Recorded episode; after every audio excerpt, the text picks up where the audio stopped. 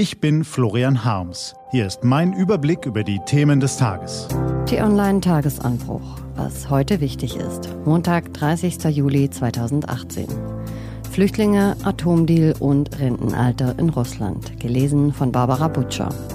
Heute vom stellvertretenden Chefredakteur Rüdiger Schmitz-Normann.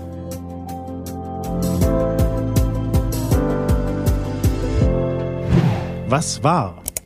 Spanien neues Flüchtlingsziel. Nach der Türkei, Griechenland und Italien ist jetzt Spanien das bevorzugte Ziel der Flüchtlinge aus Afrika. Allein seit Freitag brachte die spanische Seenotrettung mehr als 1400 Bootsflüchtlinge von der Südküste des Landes in Sicherheit. Die bisherige Hauptroute von Libyen nach Italien ist inzwischen weniger frequentiert. Die neue Populistenregierung in Rom lässt kaum mehr Bootsflüchtlinge ins Land. Zahlen zeigen, wie wenig die italienischen Maßnahmen an der Situation ändern. Immer klarer wird, eine Lösung für Europa kann nur europäisch erfolgen. Der Vordenker des Flüchtlingspakts zwischen der EU und der Türkei, Gerald Knaus, hat ein Aufnahmezentrum für Migranten in Spanien vorgeschlagen. Dort sollen Asylentscheidungen ähnlich wie in den Niederlanden innerhalb weniger Wochen getroffen werden und unabhängige Anwälte faire Verfahren sichern. Anerkannte Flüchtlinge könnten auf Deutschland, Frankreich, Spanien und die Niederlande verteilt werden. Wer abgelehnt werde, müsse sofort in die Herkunftsländer zurück.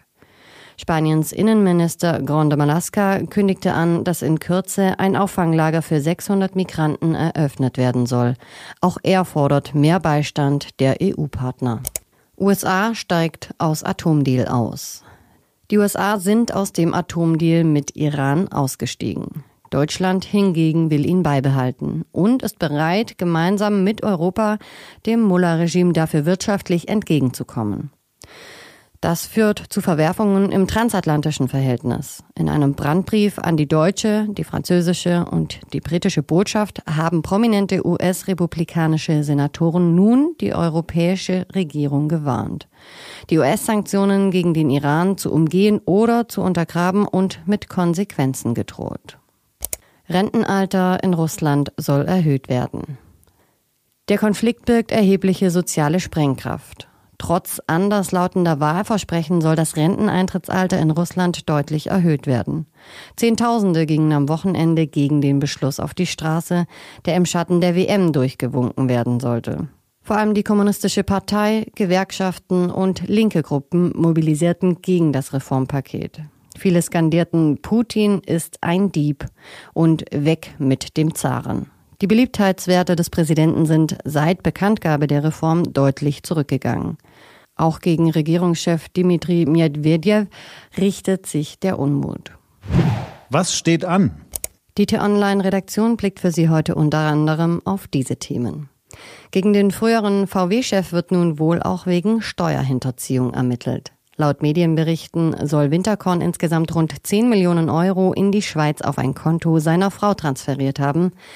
Ein Zufallsfund bei der Auswertung seiner beschlagnahmten Akten. Für den Notgroschen, wie die Staatsanwaltschaft es nennt, hätte er mehr als eine halbe Million Euro Schenkungssteuer zahlen müssen. Diese und andere Nachrichten, Analysen, Interviews und Kolumnen gibt's den ganzen Tag auf t-online.de. Was lesen? Wenn Sie möchten, unter t-online.de Tagesanbruch gibt es einen Lesetipp für Sie. Heute gibt es eine Reportage über Reborn-Puppen. Das sind Puppen, die echten Babys täuschend ähnlich sind. Das war der T-Online Tagesanbruch vom 30. Juli 2018. Ich wünsche Ihnen einen frohen Tag. Ihr Florian Harms.